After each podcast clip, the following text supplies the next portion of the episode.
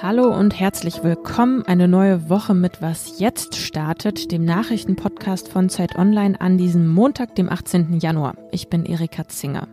Armin Laschet wurde am Wochenende ja zum neuen CDU-Vorsitzenden gewählt. Wir blicken im Podcast nochmal zurück auf den Parteitag. Außerdem widmen wir uns zum Wochenbeginn den Corona-Zahlen. Es geht um die Frage, wirkt der Lockdown überhaupt? Jetzt aber zunächst die Nachrichten. Guten Morgen, hier ist Christina Felschen. Gestern ist der Kreml-Kritiker Alexei Nawalny aus seinem Exil in Berlin nach Moskau zurückgekehrt und nach der Landung prompt verhaftet worden. Regierungsvertreter der EU, der USA und Deutschlands äußerten sich entsetzt. Sie fordern die russischen Behörden auf, den 44-Jährigen sofort freizulassen. Amnesty International stuft ihn als politischen Gefangenen Russlands ein. Die russischen Behörden begründeten die Festnahme mit Verstößen gegen Bewährungsauflagen in einem früheren Verfahren. Bis zur Entscheidung des Gerichts Ende Januar bleibe er in Untersuchungshaft. Heute wird eine Stellungnahme der Putin-Regierung erwartet. Nawalny hatte sich in Deutschland von einem in Russland verübten Mordanschlag mit dem Nervengift Novichok erholt. Er verließ sein Exil wieder, weil er weiter in seinem Heimatland für Veränderungen eintreten will. In Bayern muss man ab heute in Geschäften und im öffentlichen Nahverkehr eine FFP2-Maske tragen. Medizinerinnen unterstützen die Entscheidung, politisch gibt es aber viel Kritik. Zentral ist die Frage, wer sich die speziellen Masken eigentlich leisten kann. Immerhin kostet eine bis zu fünf Euro und sie werden als Einwegmasken deklariert. Deshalb will Bayerns Regierung jetzt zwei Millionen FFP2-Masken für Bedürftige zur Verfügung stellen. Redaktionsschluss für diesen Podcast ist 5 Uhr. Dieser Podcast wird präsentiert von Vodafone. 5G ist da. Das Echtzeitnetz setzt für Privat- und Firmenkunden im Mobilfunk neue Maßstäbe und ist bei Vodafone bereits in allen Red- und Young-Tarifen ohne Extrakosten enthalten. Der LTE-Nachfolger punktet mit extrem hoher Kapazität und deutlich mehr Speed. Mehr dazu unter vodafone.de. Damit ist Armin Laschet gewählt. Er hat die Mehrheit, die absolute Mehrheit der abgegebenen Stimmen erreicht. Herzlichen Glückwunsch, Armin Laschet, und vielen Dank, Friedrich ja, so klang das am vergangenen Samstag beim CDU-Parteitag, der diesmal digital stattfand. Nordrhein-Westfalens Ministerpräsident Armin Laschet konnte die Abstimmung gegen seine Mitbewerber Friedrich Merz und Norbert Röttgen für sich entscheiden. Die Führungsfrage der CDU ist somit geklärt. Armin Laschet soll Nachfolger von Annegret Kramp-Karrenbauer werden. Meine Kollegin Katharina Schuler aus dem Politikressort hat den CDU-Parteitag am Wochenende verfolgt und die habe ich jetzt am Telefon. Hallo Katharina. Hallo. Wofür hat sich denn jetzt die CDU mit der Wahl von Armin Laschet entschieden? Ja, die CDU hat sich entschieden, nicht mit der Ära Merkel zu brechen und zwar auch nicht mit ihrem politischen Stil. Laschet hat ja zum Beispiel ganz klar in seiner Rede gesagt, er möchte nicht polarisieren, er möchte zwar Klartext sprechen, aber nicht polarisieren. Ähm, die CDU hat sich also für jemand entschieden, der alle Flügel integrieren will. Äh, das haben die anderen Kandidaten zwar auch versprochen, aber bei Laschet war es wohl äh, zweifellos am glaubwürdigsten, weil er das eben auch bisher schon praktiziert. Hm. Im ersten Wahlgang, da hat ja Friedrich Merz noch hauchdünn vor Laschet gelegen mit 385 zu 380 Stimmen. Würdest du sagen, man kann daraus ablesen, dass die CDU auch weiter gespalten ist? Also das ist sie ganz sicher, weil auch äh, im zweiten Wahlgang hat Laschet ja auch nur äh, 55 Stimmen mehr mhm. bekommen. Also die Lager sind äh, fast gleich. Und wenn man bedenkt, dass 1100 Delegierte stimmberechtigt waren, dann sind 55 Stimmen ja auch nicht viel. Aber andererseits ist es natürlich so, dass im Vorfeld viele wichtige Entscheidungsträger versprochen haben, sich nach der Wahl ohne Wenn und Aber hinter den Sieger zu stellen. Und das haben sie bei mhm. Karrenbauer damals auch äh, versprochen, aber nicht getan. Und da haben sie jetzt aber, denke ich, mittlerweile doch gemerkt, ja, wo, wohin das dann auch führt, eben wenn dann hinterher weiter integriert wird. Und ähm, deswegen glaube ich, dass die Chancen schon besser sind, dass man sich diesmal wirklich um Einheit bemüht und vor allen Dingen auch deshalb, weil ja auch die Bundestagswahl sehr nahe und sehr bald schon ansteht. Und auch das wird einfach die Partei zu einem hohen Maß an Geschlossenheit zwingen. Wir müssen unbedingt noch über Jens Spahn sprechen. Der hat ja unmittelbar vor der Abstimmung zum CDU-Vorsitzenden sich gemeldet und hat dann keine Frage gestellt, sondern ich sag mal einen ziemlich unterstützenden Beitrag für Laschet gehalten. Das kam bei vielen nicht so gut an. Dann später wurde Spahn mit dem schlechtesten Ergebnis zum Vize von Armin Laschet gewählt. Lag es denn jetzt daran in dieser Wortmeldung oder auch an anderen Sachen? Also einerseits war es ja schon vorher klar, dass äh, sein Ergebnis nicht so berauschend sein würde weil ja die März-Anhänger enttäuscht davon waren, äh, dass Spahn eben Laschet unterstützt. Aber dann äh, eben, du hast es gesagt, kam dieser seltsame Auftritt dazu, der ja ehrlich gesagt auch wie eine ziemlich dreiste Art der Selbstvermarktung und nicht mhm. als selbstlose Unterstützungsaktion auf mich zumindest gewirkt hat.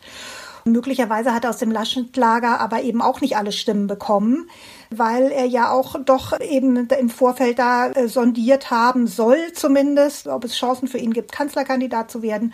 Und das hat nun wiederum auch sicherlich etliche Laschet-Anhänger äh, verärgert. Wer wird denn jetzt Kanzlerkandidat, Katharina? Ja, das ist die große Frage. In den Umfragen steht natürlich Markus Söder viel besser da als Armin Laschet. Er kriegt ja bei der Frage, ob man äh, ihm Kanzler zutraut, über 50 Prozent sagen ja. Bei Laschet sind das nur 28 Prozent. Aber das kann sich natürlich alles in den nächsten Wochen noch ändern. Also es wird jetzt einfach sehr stark davon abhängen, wie gut es mit Laschet läuft. Also wenn die CDU ihre Umfragenwerte jetzt unter seinem Vorsitz vielleicht sogar noch steigern kann, dann wäre das sicherlich für ihn die Chance zu sagen, ich will es selber machen. Aber sollten äh, sozusagen die Umfragenwerte jetzt abstürzen, dann wird das natürlich automatisch auch mit Armin Laschet in Verbindung gebracht werden. Das würden natürlich dann wieder seine Chancen, äh, nach der Kanzlerkandidatur zu greifen, stark vermindern. Und wenn dann Söder tatsächlich, er sagt ja eigentlich bisher immer, er will in Bayern bleiben, wenn er damit ernst macht und eben Laschet nicht gut dasteht, dann könnte das natürlich eine neue Chance dann auch für Jens Spahn sein. Ja, das offizielle Ergebnis des CDU-Parteitags, das wird erst am 22. Januar verkündet. Bis dahin wird das noch per Briefwahl abgesichert. Ich danke dir erstmal, Katharina. Ja, gerne.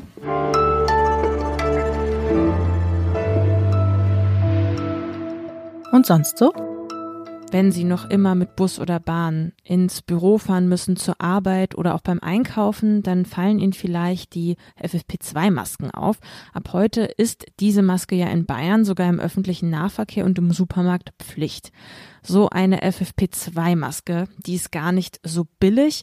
Eine ganze Kollektion haben wahrscheinlich die wenigsten von uns zu Hause. Die gute Nachricht ist, Sie können die Maske mehrmals verwenden, Sie müssen sie nur richtig pflegen. Auch bei der FFP2-Maske gilt nämlich, wenn sie nass, feucht oder dreckig ist, dann weg damit. Worauf Sie besonders achten müssen und wie Sie sich zum Beispiel vor Fälschungen schützen können, all diese Fragen um die FFP2-Maske, die beantwortet meine Kollegin Corinna Schöpf in einem Text auf Zeit Online, den ich Ihnen auch nochmal verlinkt habe.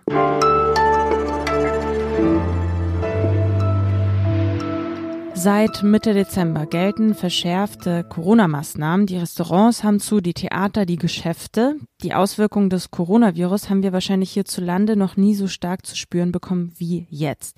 Nun sind auch ansteckendere Virusvarianten aus Südafrika und Großbritannien in Deutschland angekommen. Bundeskanzlerin Angela Merkel hat auch deshalb angekündigt, dass das Treffen der Ministerpräsidentinnen vorgezogen wird. Sie will schon diese Woche beraten, ob die Corona-Beschränkungen Beschränkungen weiter verschärft werden sollen.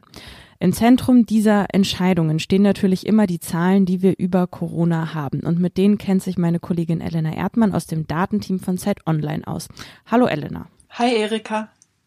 Also fangen wir vielleicht mit einer großen Befürchtung an, die viele ja hatten, und zwar, dass ja die Weihnachtsfeiertage und Silvester die Zahlen wieder ein bisschen nach oben haben schießen lassen, weil eben viele Menschen vielleicht etwas lockerer umgegangen sind mit den Kontaktbeschränkungen in der Zeit. Sieht man das an den Zahlen? Da habe ich gute Nachrichten. Das sieht man tatsächlich nicht an den Zahlen. Beziehungsweise natürlich kann man das nicht unbedingt davon trennen, wie wir uns ansonsten verhalten haben. Und zur gleichen Zeit ist ja auch der Lockdown in Kraft getreten.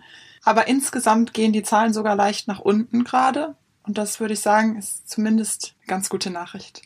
Lässt sich denn überhaupt schon ablesen an den Zahlen, die jetzt vorliegen, ob dieser Lockdown wirkt? Es ist nicht ganz leicht, aber ich würde sagen, in der Tendenz sieht alles danach aus gerade. Über die Weihnachtsfeiertage wurde ja einfach viel weniger gemeldet und viel weniger getestet vor allem auch, weil ganz viele Arztpraxen einfach geschlossen haben. Und deswegen sehen wir in unseren Corona-Zahlen, in den Infektionszahlen sehen wir so eine Delle. Das heißt, da sind die Zahlen sehr stark runtergegangen. Aber das lag, glaube ich, nicht daran, dass wirklich so viele Leute weniger erkrankt sind. Dann sind die in der ersten Januarwoche auch wieder angestiegen. Und jetzt langsam haben wir so zwei Wochen wieder, wo normal getestet wurde. Und das heißt, so langsam kann man den Zahlen wieder vertrauen. Und da sehen wir, jetzt liegen sie ein bisschen tiefer, als sie das vor Weihnachten getan haben. Hm bei vielen Leuten gibt es das Gefühl, dass trotz enormer Einschränkungen der Lockdown nicht wirklich wirkt. Also da wird dann immer das, das Frühjahr hinzugezogen, so als Vergleich. RKI-Präsident Lothar Wieler, der hat auch vor kurzem genau das bemängelt. Hast du eine Erklärung dafür? Ich glaube, wir sind in einer schlechteren Ausgangslage gestartet. Also wir haben ja aktuell so viele Tote, wie wir das vorher noch nie hatten. Und dann kommt wahrscheinlich hinzu, dass die Leute sich nicht ganz so stark einschränken, wie sie das im Frühjahr gemacht haben. Ich habe da ja mit dem Herrn Brockmann vom RKI gesprochen und der ähm, analysiert Mobilitätsdaten anhand von Handydaten. Und dort sieht man, dass im Vergleich zum Frühjahr die Leute sich weniger eingeschränkt haben. Über die Weihnachtsfeiertage waren die trotzdem relativ viel zu Hause, aber das ist auch normal über Weihnachten aber man sieht, dass jetzt sozusagen die Leute wieder sich mehr bewegen, als sie das im Frühjahr gemacht haben, als der Lockdown da war. Und ist der Herr Brockmann trotzdem noch optimistisch? Der ist vorsichtig optimistisch. Auch er sagt, er sagt, es ist so eine Art Sonnenstrahl durch eine tiefe Wolkendecke. Also wir sehen ja eine Wirkung des Lockdowns, aber das Blöde ist, wir sind trotzdem in einer relativ schwierigen Situation und es sterben immer noch sehr, sehr viele Menschen. Das heißt, wir haben keine Entwarnung und wir müssen wirklich die Zahlen noch sehr viel weiter drücken. Aber immerhin, so ein kleiner Hoffnungsschimmer ist da. Es funktioniert, aber es wäre schon schöner, wenn das alles ein bisschen schneller gehen könnte. Ja, das werden wir sehen, welche Beschränkungen da weiter beschlossen werden, natürlich jetzt diese Woche mit den Ministerpräsidentinnen und der Bundeskanzlerin. Und wir können nur hoffen, dass sich die Zahlen wieder langsam etwas entspannen. Danke dir, Elena, für deine Einschätzung. Und damit sind wir auch am Ende mit dieser Was jetzt Folge. Sie wissen, wenn Sie uns schreiben möchten, dann wie immer an wasjetzt.zeit.de. Alle wichtigen Nachrichten des Tages hören Sie dann heute um 17 Uhr in unserem Was jetzt Update. Mein Name ist Erika Zinger. Ich wünsche Ihnen noch einen schönen Tag. Bis zum nächsten Mal. Tschüss.